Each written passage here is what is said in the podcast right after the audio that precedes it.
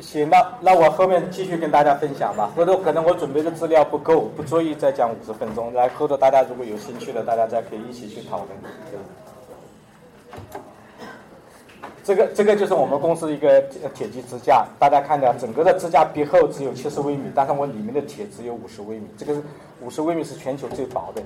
但是我这地方大家看到，我这里面还加了一层锌的，这个锌是干什么作用的？在这里是阻止，让它前两个月支架根本就不辐射的。就大家如果是学材料或者学化学都，知道一个叫电偶辐射的。我把这锌加在表面上，就让它构成一个构成电偶辐射，就你先辐射锌，你别动我的铁了。然后两个月以后，我这个铁再开始再开始再开始那个辐射了。所以我们现在就有效支撑三到六个月。那个亚培的那个塑料支架它做不快，它做快了就不行了。它首先要支撑了一年以上，然后我们支架崩解六到八个月，它那个要到两年支架才能崩解，对，是这样的状况。然后我们的力学性能，我们就没办不就根本用不着跟它比了。这两个支架是一个是这个是雅培的，就是永久支架，叫 Zions 嘛。然后这个是美登利的，大家听过的，全球最大的这个方面的，它的叫瑞士路的。这两个支架认为是全球最好的了。所以我们现在跟它比，这个是镜像支撑力了。这个就是我们叫 Cross profile，就我刚才讲人穿过的血管直径，就是它这个零点零四英寸就大概是一毫米，我们是一毫米，他们比一毫米还大。那就刚才讲的，我们最小的血管就人放支架的最好需要两毫米，但两毫米它是正常血管，你狭窄了以后，它管腔是没有两毫米的了。然后我们柔顺性更好了，然后推送力更小了，然后这个支架在扩的过程中，大家可能不知道，就是。支架，嗯，大家刚才也看到外观，它在扩的过程中有两个问题，一个问题是，一扩开了以后，长度方向会缩短了呢，就是我们这叫叫叫叫叫叫轴向短缩的，这个我们希望是越小越好，要不然医生搞不清楚这扣完了是多长了。然后另外一个就叫机芯回缩呢，就 recoil 呢，recoil 就是我们刚才讲的，膜箱我把它扣到三毫米，但是我球囊一松了，它回到二点八、二点九去了，这就是不好的了。就希望是 recoil 是越小越好的，当然。从工程上的角度上，它不可能做得到，但是我们这比下来以后，我们也比他们不差吧，至少到这份上。然后讲完可吸收支架，还有一个就是载压球囊。载压球囊在这两年呢也非常火，非常火的原因是什么呢？它肯定不能就在能用支架的地方，绝对不不会单独用球囊。但是有两个地方是没办法再用支架的，一个刚才讲的直径小于两毫米的，我们支架都放不进去了。支架根本就塞不到那地方去了，那这时候只能用球囊。那球囊原来的球囊下载率那么高，那我这表面能不能载点药？这就思想。然后另外一个就是支架内再下载。我刚讲一年放了七十万个支架，平均每年有百分之十再下载了，那就有七万个支架又下载了。那这些病人怎么办？当然现在实在是没招的，医生那你又放了第二个，但是肯定放不进去第三个了的。那这样的病人还得活下去啊呢？那就这个嘛，用球囊就反复去扩的，那这样大家就想着在表面载上一层药，也是让的让能不能将刚才大家说的，让它增生的这个地方让它消亡掉呢。所以它这个表面原来的像指甲表面，如果在在雷帕霉素的话，球囊表面几乎全部在紫杉醇，紫杉醇是种抗癌药的，它是可以杀死细胞的，不像不像雷帕霉素，雷帕霉素只是阻止细胞增球的，但紫杉醇本身是可以杀死细胞的。大家把这个药涂涂过以后。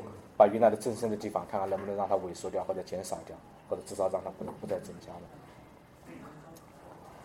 然后另外一个呢，就是嗯，这是一个很好玩的，也是最近几年才，就是最近两三年才有的这样的一个技术。它是什么意思呢？大家想到，我任何一个血管都是从动脉经过毛细血管，然后走到静脉上去了。所以冠状动脉也是一样，冠状动脉趴在面上，让冠状静脉在在在在沿着它边上走的，然后它们之间通过一个毛细血管把它连起来了。当然，我刚才讲了，如果是两毫米啊，什么一毫米的，我球囊还能塞得进去。现在最小的球囊是零点九毫米呢。那如果比如说再小的血管狭窄了呢？当然，一般来说，这种小血管狭窄问题不是很大，不会引起死死人啊或者什么之类的。但好多人他就会形成顽固性的心绞痛，就他也死不掉，但天天在那胸心脏痛的，像西施啊、起司这样的，没准就这样的病的。那就这个这病人也是一种痛苦。那这时候就人家想到怎么办了呢？也没什么招了，没什么招，他就想到一个很，我觉得这个还是蛮奇妙的了。他就最后，我们正常的血压到这地方，比如说我们大家都知道测心脏，那个舒张压一百二，然后到了到了静脉的时候，血压只有五到十毫米汞柱了，就非常非常低了。那如那那那如果我把这个静脉这地方出口这张给它堵死了，那就像大家想的一个水库一样的呢，我把你出口堵掉了，那这是里面的血压就会全部升起来了的。那升起来以后，这个导致的结果是什么样的？把这个血管全部撑粗了的。那血管撑粗了以后，它就改善它的供血了。就它的原理就是在那个原理的。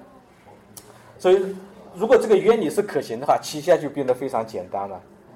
因为器械它只要把有这样的东西，这个用球囊把它塞在那个冠状静脉的出口的地方，把那地方弄个东西堵了，这个那个留个很小的洞让它流，它血压就起来，就给它撑起来了。但现在做下来以后，临床效果觉得还行了。等于是这样的，知道就是对很多那种刚才讲的找不到具体下载原因，但是有顽固性心绞痛的，它的那个症状改善还是非常明显的。所以这个这个产品呢，现在是目前没有一个产品上市，但是这个刚才的这一家的产品，它已经做做临床做了很多例了的，我们公司也在也在做。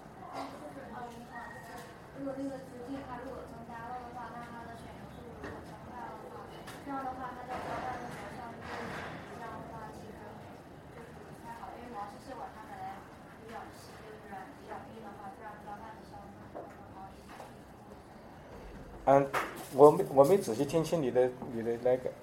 这个这个毛细血管它本来是比较密，然后比较细的，就为了它交换的那个效率更高，然后这个时候如果你增加它的直径的话，这样的话它流速可能会更快一些，这样交换效率会不会降低？这样其实影响它的呃本身的一个功能。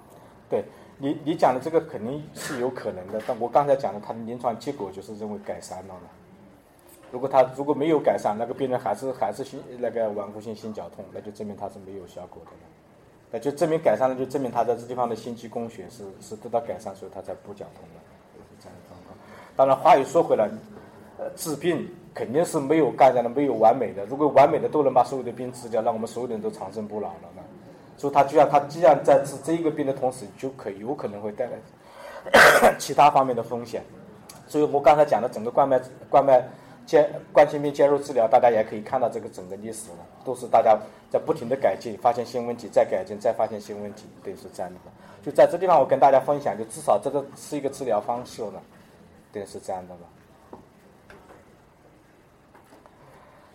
然后就讲到这地方的时候，就大家在想着，目前的实际上，但也大致说了一下子，就是我们到目前所有存在的技术，没有一个技术是被淘汰的技术。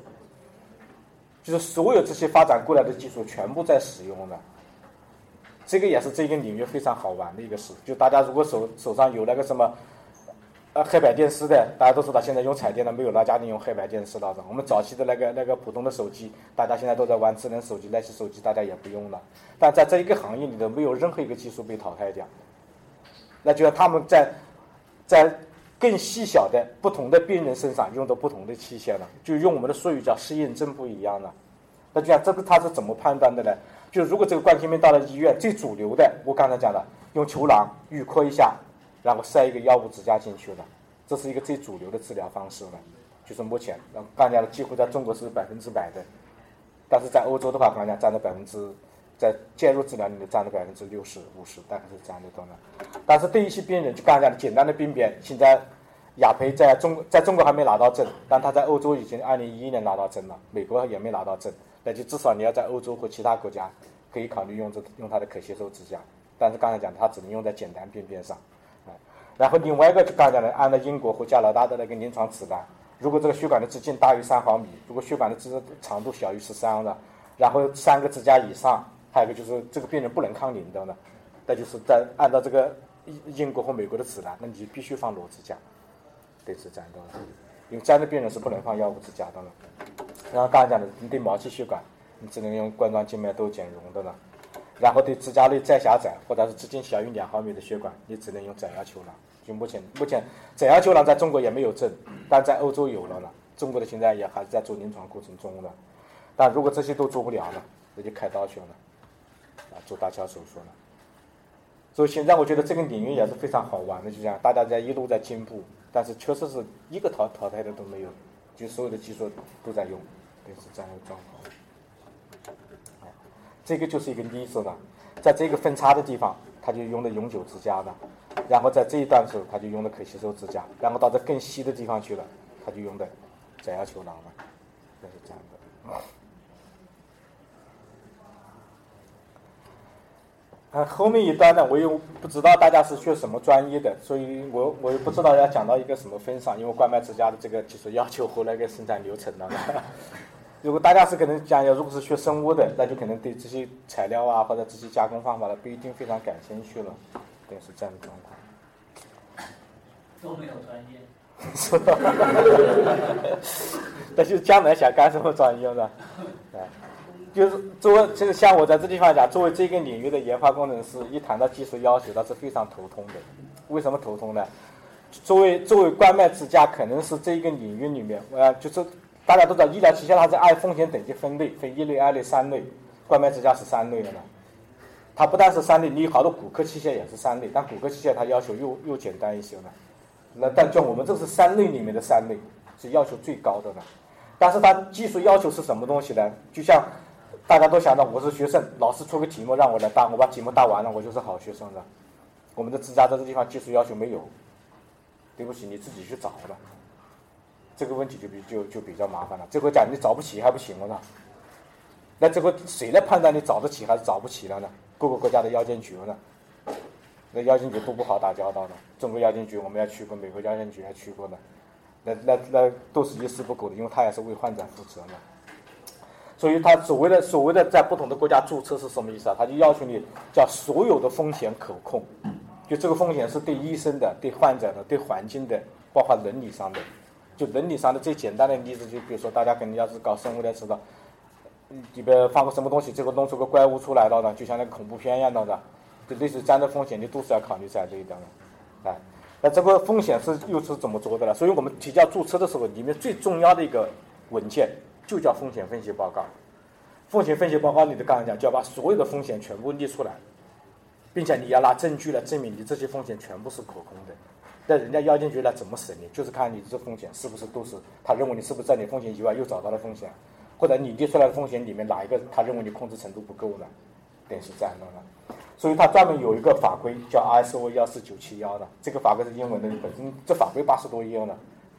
那就这里面就告诉你这整个医疗器械它怎么去进行风险分析的，所以我们一般的来说的，我们分成三个方面，一个是在产品设计这一块，产品设计它不仅仅是产品设计了，它是你产品是本身技术要求你要设计，然后产品的生产过程你要设计，产品用在哪些病人上，最后怎么用也是属于设计，然后另外就是整个生产过程中你有哪些风险，这个生产过程中的风险是这样，你正常的。问题他已经考虑了，在这地方你在生产过程中会出什么其他的问题了呢？便是这样的。然后另外在使用者这一块，就使用者实际上是人家使用的，但这个风险是算我们的。那就什么意思呢？那你要去培训你的医生，培训你的代理商，你的器械从你公司出去以后，在路上运输会不会搞坏掉呢？人家在那储存的地方是不是会不会是使它有效期破坏掉？医生会不会用错了呢？医生会不会恶意的用错掉呢？因为过去在一些在一些贫穷的国家，自家在这个病人上没说没用好的，一几万块钱的，他把洗洗了，又放另外一个病人那地方去了呢，那就现在呢就会有传染病啊什么之类的，就会变成非常有风险的。那你在这设计的过程中，刚才一个是最好是让医生培训，让他不要用。那这是恶意的，最好是什么？他他一拆坏掉以后，就过去不是有一次性注册注册期吗？那你拆完以后，他没办法让他没办法第二次用，就类似于。这些方面就全部都要考虑了，所以我们一个产品就是讲这么一个支架到美国去注册去，大家想的提交的技术文件有多少吗？有有到一万页这个分上去了，摞得起来肯定这么厚的。所以我们开发周期，尤其是我们现在做开可吸收的，它本身开发周期也是很长的。所以这个领域呢，我怕讲多了大家大家不感兴趣了，所以我这地方那就后头我就有更多的时间让大家去讨论吧。我现在就跟大家说这个支架是怎么生产出来的呢？我就以我们公司的这个铁基支架来做一个例子呢。我们是从，比如说从太原钢厂买的纯铁的铁胚呢，铁胚呢找一个乡镇企业给我拉成这样的管子，这个很简单的了，也很便宜了，两千多块钱的那个铁铁胚花个几百块钱拉一下子，我要做支架可能做几万个、几十万个呢。所以在这个行业材料算不上钱，但是我们后面我们自己要把拉成这样的管子呢，这样的管子直径一点六。壁厚一百微米了，但是我壁厚的公差要求是五微米了。现在为什么我们自己在做呢？我们在全球找不到供应商了。那大家就想到了永久支架，永久支架刚才讲的主流材料是不锈钢和骨骼合金管子呢。现在全部是从国外买的。但他们这个管材的那个、那个、那个比那个、那个公差是正负十微米了，那我们这个公差要求比他还小得多呢。那我们原来也也希望他帮我们去代加工这些东西，结果加工来的时候发现，呃，反正都符合不了要求，说最后我们全部自己开发这个东西。那这个地方是管子，说白了也没有特别的糟，就反复拉了，在里面塞个新棒，拉小了以后再换个新棒再拉了，就反复拉小拉的这个是这个样。这个拉完了以后呢，这个是用激光切割呢，就比如说这这头是一个管子的，然后通过通过这个这个花纹是计算机编好程序的了，结果它切完了以后就变成这样的东西。但这个是是一个我们真正的支架花纹是这样的一个状况的，切完了以后就是这样的一个状况的。切完了以后，下一个工序了。对我们来讲，干啥呢？我们用等离子生蛋，用等离子辉光放电，把这个氮离子塞进去。但对普通的支架，这个时候它是一个热处理过程。热处理是它是调节它的力学性能，对，是这样的状况的。所以在这一点上，大家目的都是一样，我们也是调节力学性能的。然后切完了以后，用化学抛光或者是电化学抛光，把表面毛刺东西全部去掉，最后形成一个光亮的表面了。哎。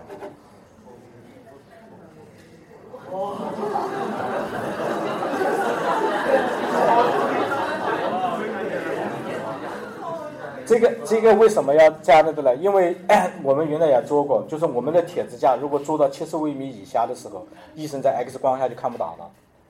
但医生肯定希望他要看到了，所以他来讲，那那最后医生他在这里面走来走去，他他到底支架塞到哪地方去了呢？最后他比如这支架都脱掉了，他把个球囊塞上去也没有用。所以，对我们这个地方，我们壁后减到五十微米以后，我们就要加这个黄金点。就大家在这，其实这黄金点非常难加的。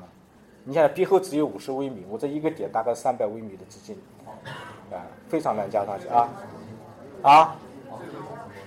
黄金纯金的，呃，是啊。所以我们现在在两头，这头加了一个，这头加了一个，就在一个支架的加两头的。所以我们这实际上讲是可吸收支架，最后是这个黄金是留在病人的心脏里面的，的。所以以前人家可吸收支架广告都讲什么，除掉健康什么也没留下的。我们这家除掉健康还留了点黄金了的，都是都是这样的状况，啊。这个呢就是支架喷涂，刚才讲的，把那个把那个药物溶在那个涂层里面。我们这个涂层除掉涂除掉刚才讲的控制药物释放以外，它控制铁的腐蚀的。但因为这个涂层是透明的，所以喷完了以后，大家也没有感觉到好像外面有什么东西了。然后把这支架完了以后，通过这个机器，这个机器里面有一个我们叫压窝头，它可以不停的卷的响，就有点像早期的那个机械的那个那个那个光圈一样的，那个照相机的光圈一样的。最后它把整个这个球囊压在这个啊，整个支架压在这个球囊上，是这样的一个状况了。这样这样的下来以后。这这个产品，但做球囊其实更复杂。我们另外一个一个生产线，这个球囊就在这里就就不说了，就扩开了以后它是这样的一个东西，真实的。然后就在做完了以后一个内包装，这个包装呢，大家肯定想着就其实包装都非常复杂呢，就为什么呢？呢？因为我们后头有一个灭菌，灭菌是通过环氧乙烷灭菌，环氧乙烷是个气体，让它渗进去了。但是呢，渗进去同时，我这个地方灭完菌以后，我肯定不希望细菌进去了。来讲这个过程是。环氧乙烷可以进去，细菌不能进去了，所以它这用的是透气袋。然后另外一个呢，因为我们铁在暴露暴露在大气里面是要生锈的，所以我们外面还有一个充当包装呢，也是这样的。然后最后呢，包装完了以后，这刚才讲的这个灭菌，灭菌完了以后，这整个产品就完了。所以我指甲这一块呢，给大家汇报就完了。然后请了你们这方面的老师讲，也希望我们跟大家分享一下，就在对我们这个行业，大家到底对人才大家要求是什么样？后来我想了一下呢。我也说不好这个，但是我自己感觉，就假设我来招人的话吧，我可能考虑基本上是在那个状况了。就对人的素质来讲，我觉得团队意识是第一的。就比如说我们公司做可吸收支架，我们是不同专业、不同的人一起有四五十个人，大家是一个团队在做这个。每个人你只能不可能全懂，你只能懂你自己一部分，那你必须跟人家去合作了，就保持一个 open 的了。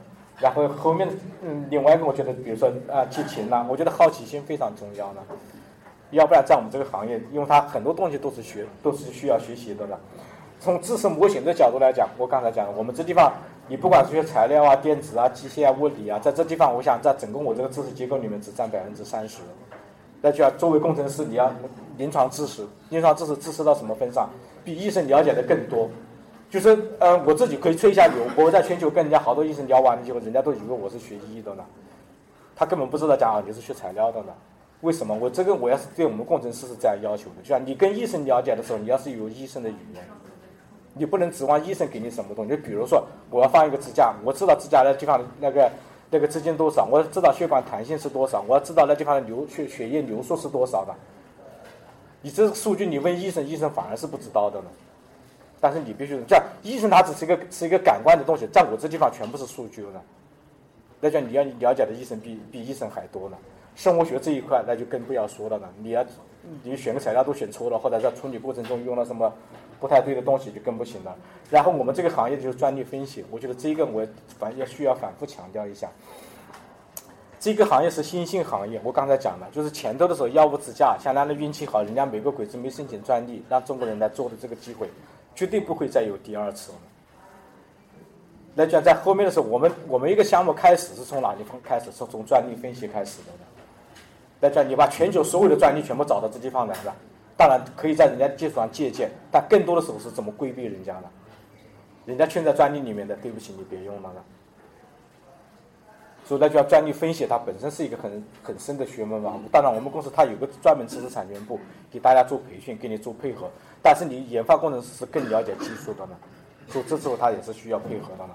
然后另外一个就是行业的或质量体系法规，我们这个行业啊，做起来以后，我刚才讲的非常痛苦。就大家肯定平时写作业，老师没要求你格式的，我们这任何一个报告都是有模板有格式的呢。你按照你不按照模板格式来写，就是违法的呢。你这个产品是不能拿到注册证的。就是我们这，就像我们这地方，就大家想到这个支架啊，你支撑力是多少，什么东西？你想到可能有个法规去控制它。我们这任何一个实际开发过程都是受法规控制的。你违反了这个过程呢，这个产品是不可能上市的，人家看都不看你的资料。所以我们一个产品上市，刚才讲的除掉，我们把资料调提交给当地药监局给他的时候，人家药监局还到我们公司来查你这整个生产开发过程是不是符合要求的。包括去年九月份，美国 FDA 到我们公司来待了十天了，等是这样的嘛？他他这个查的时候不是讲不是查你产品符合不符合，就是查你的设计开发过程和生产过程是不是符合法规。然后另外一个就是英语口语和专业词汇。所以在这地方呢，我也没给大家做强调，就大家可以看到，医学词汇啊，它跟其他是不一样的的，它是单独的一个语系嘛，还又臭又长的，还难背的。每一段血管，每一段血管有有有有它的名字不一样的。那就像那你我们基本上合作都是跟全球的医生合作的，那你那你这所有的东西你都记清楚，都得背了。说白了，我刚开始到这个行业行业的时候，天天早上坐到马桶上就背了英文单词去了，非常长了，非常不好背，也是这样。所以话又说回来，就是在这个行业做了，我跟我的工程师也是说，前几年的时候，甚至前三年，你会非常非常辛苦。但如果你在前三年，如果你撑下来以后，你回过头来看。跟这普通制造业的那个那些同学比的话，工资至少是他的三倍以上的，也是这样的。行了，那后面我就呃插播一下广告，啊，让让大家了解一下吧。先进科技呢，我们是九九年成立的，啊，一一年在港交所上市的。我们专门做心血管介入医疗器械，我们产品覆盖全球八十多个国家，包括美国 FDA。我们国外的销售额占比三分之一，这是中国唯一的企业。中国没有没有再没有其他企业敢把产品卖到外面去，为什么呢？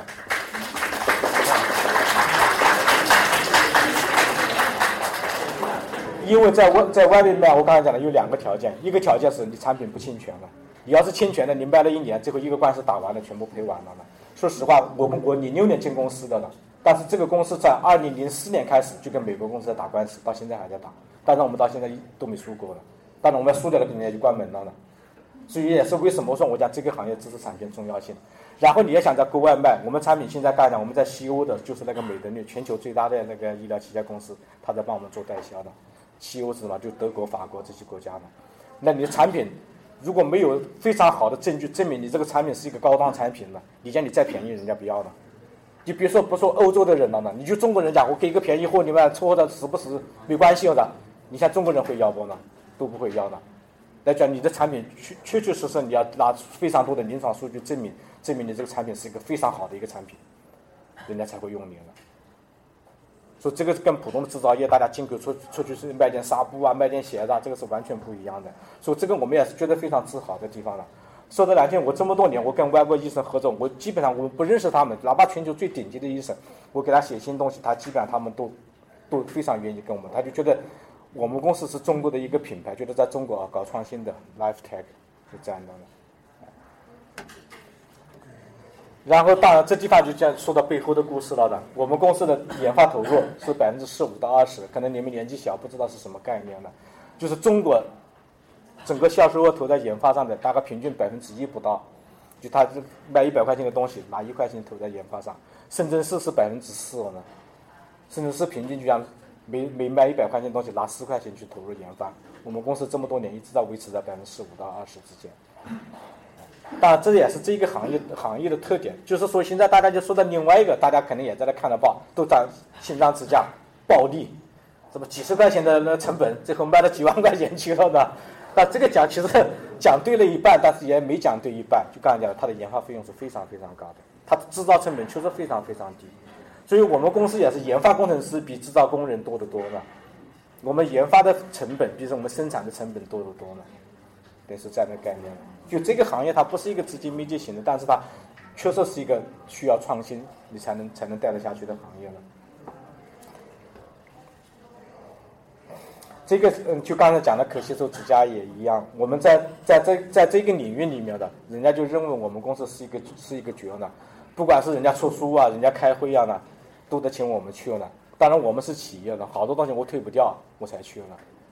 那如果我想我要是个大学或者是研究所的话，可以满世界走，根本用不着在这地方讲课了，就到了这个份上了。当然我们是企业，我们就会选适合适的时机，哪些东西觉得宣传一下对我企业有意义，哪些地方需要需要那个，我们才会从我们的角度去考虑。但从他们的角度来讲，他从来都是力邀我们去，就像在这一个领域里面，我们是不可或缺的了。然后最后就是以这个，让那个摩根斯坦利是大家知道，肯定是全球最有名的一个投资投资公司。他给我们公司做的分析报告，他给了七三个技能，他认为我们是罕见的具有很强科技专利的中国医疗企业企业，无可争辩的结构性新产品领域来自中国的领先者，新产品都瞄准这个领域最尖端的产品。然后同时我们公司一个新楼在科技园南区了，建完了有一百二十米高，现在在建，今年年底大概我们整个研发可以搬过去了。行吧，我我给大家分享就这么多，谢谢大家。